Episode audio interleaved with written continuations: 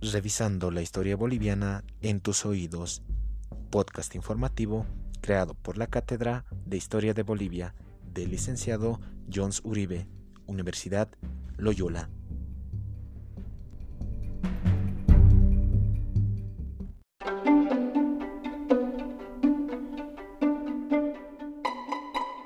Tratado de 1904 este tratado de paz y amistad que se dio entre Chile y Bolivia después de 21 años finalizada la supuesta guerra del Pacífico. Ya en 1903, el presidente de Bolivia, Ismael Montes, respaldó rotundamente a que se firmara este tratado, con el objetivo de terminar las diferencias que existían en esos entonces entre Bolivia y Chile. El dato curioso que se tiene sobre Ismael Montes fue que mucho antes de que tomara el poder de Bolivia, era uno de los políticos que se negaban a firmar este tratado, ya que él era un político guerrista, lo contrario de los políticos pacifistas, los cuales estaban en acuerdo rotundo para firmar este tratado. Tal vez Ismael Montes vio su beneficio antes que Bolivia.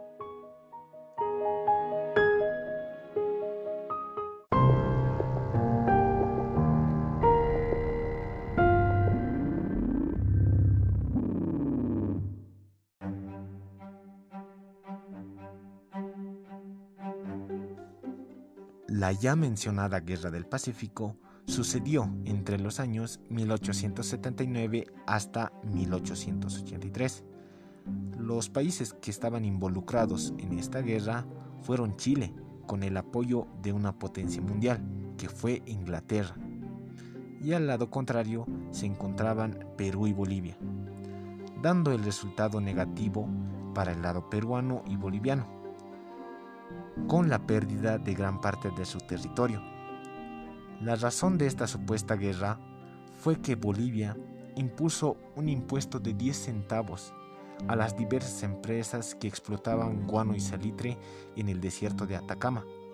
Este hecho se consideró y es una violación al, tratado de medianería que se tenía entre Bolivia y Chile. No estando de acuerdo, estas empresas se negaron a pagar y el gobierno boliviano decidió confiscar todos los bienes de estas empresas, por lo que el gobierno chileno no se quedó con las manos cruzadas. Decidió invadir el territorio boliviano, aprovechando que todos los bolivianos estaban en fiestas. En esos entonces se celebraba el carnaval en Bolivia.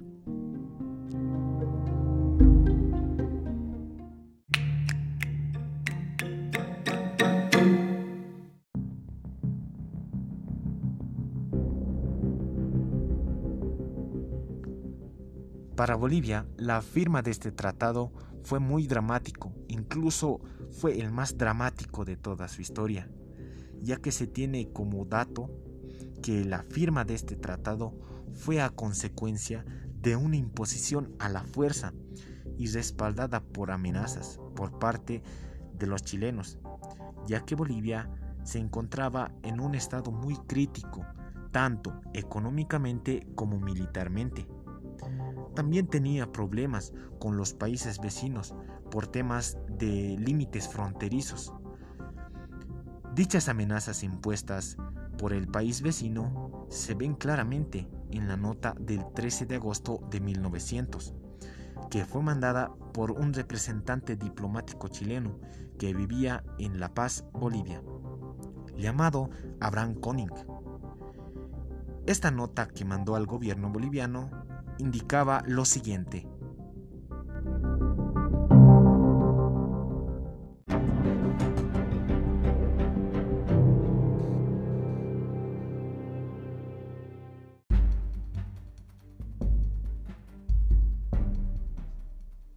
Chile ha ocupado el litoral y se ha apoderado de él, con el mismo título con que los Estados Unidos de América del Norte ha tomado Puerto Rico y nuestros derechos nacen de la victoria, la ley suprema de las naciones. Que el litoral es rico y vale millones, eso ya lo sabíamos. Lo guardamos porque lo vale, que si no lo valiera, no habría interés en su conservación. Terminada la guerra, la nación vencedora impone sus condiciones y exige el pago de todos los gastos ocasionados.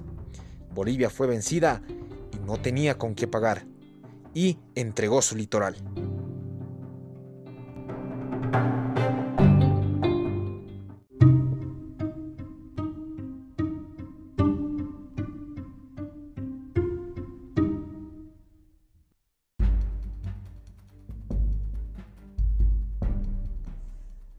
Este hecho es históricamente real.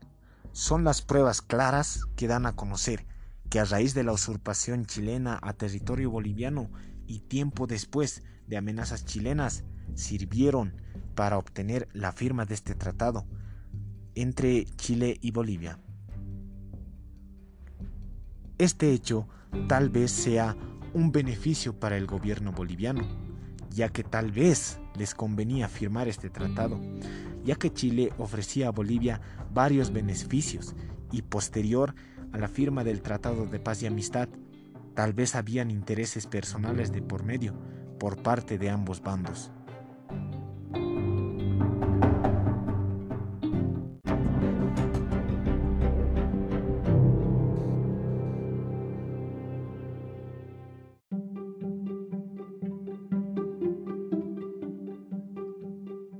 Este tratado de paz y amistad que fue entre Bolivia y Chile no se encuentran en los documentos del Estado Plurinacional de Bolivia, lo cual es algo muy curioso, ya que por obvias razones debería tener esta documentación.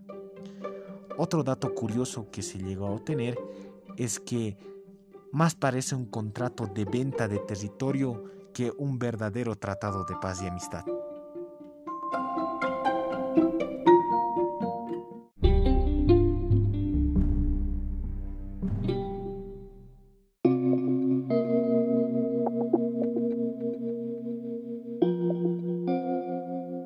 Ya en la fecha 20 de octubre de 1904 se llegó a firmar el Tratado de Paz y Amistad entre ambos países. Por parte de Bolivia lo firmó el diplomático Alberto Gutiérrez y por el lado chileno lo firmó el canciller Emilio Bello, donde en este tratado quedaba en lo siguiente.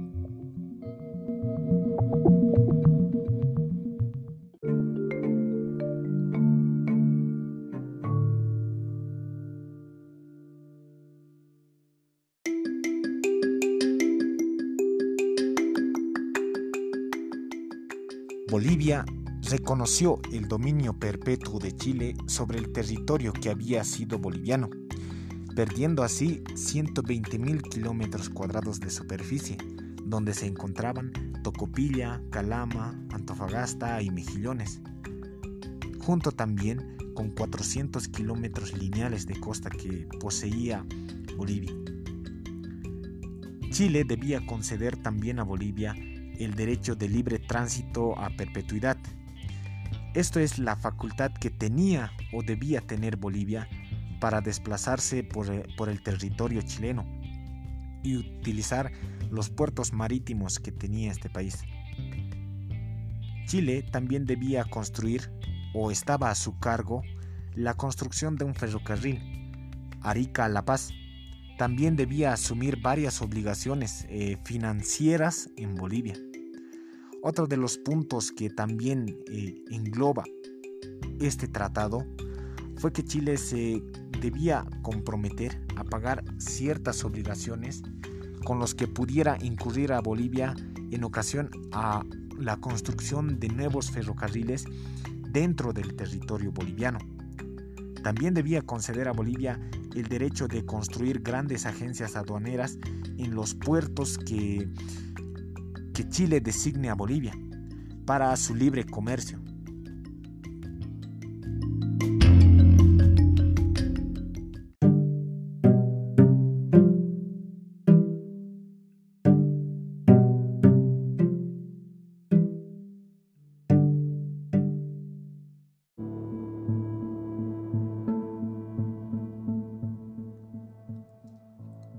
Y es de esta manera que Bolivia con este tratado de paz y amistad, pierde una gran parte de su territorio que le habría servido para convertirse en un país muy próspero y rico.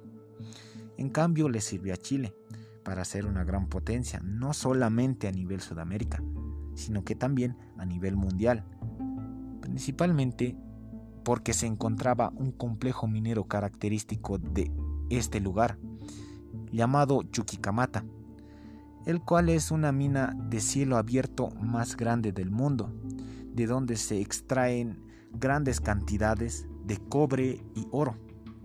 Y es de ahí de donde salió gran parte de las ganancias de este país.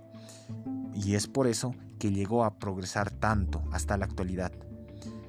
Y lo más crítico o injusto para Bolivia fue que Chile no llegó a cumplir a cabalidad con las obras o beneficios que debía de tener con Bolivia o debía de entregar a Bolivia.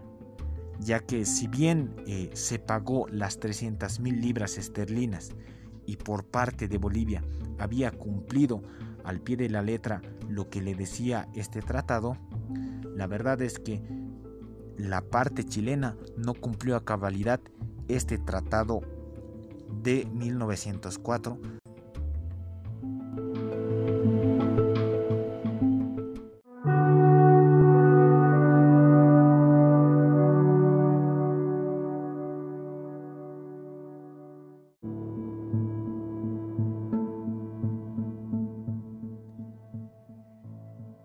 punto de vista personal, fue un descuido gravísimo por parte del gobierno. No se llegó a comunicar a tiempo, sencillamente porque Bolivia no tenía ni un telegrama. A inicios de esta supuesta guerra del Gono y Salitre no se llegó a comunicar a tiempo esta noticia. Y gracias a la usurpación de Chile y la tardía reacción del ejército boliviano fue que Bolivia perdió su litoral. Incluso en todo aspecto, Chile se aprovecha de Bolivia, a lo que solo queda firmar este tratado.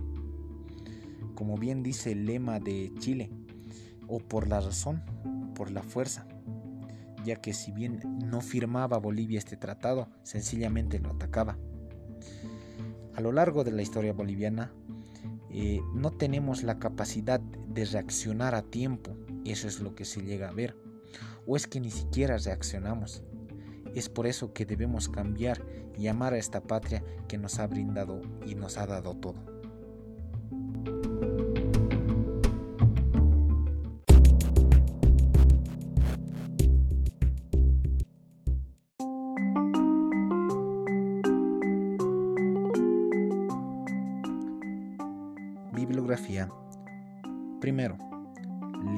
Historia Boliviana, Historia de un Pueblo, Editorial Intracultura, año 2016.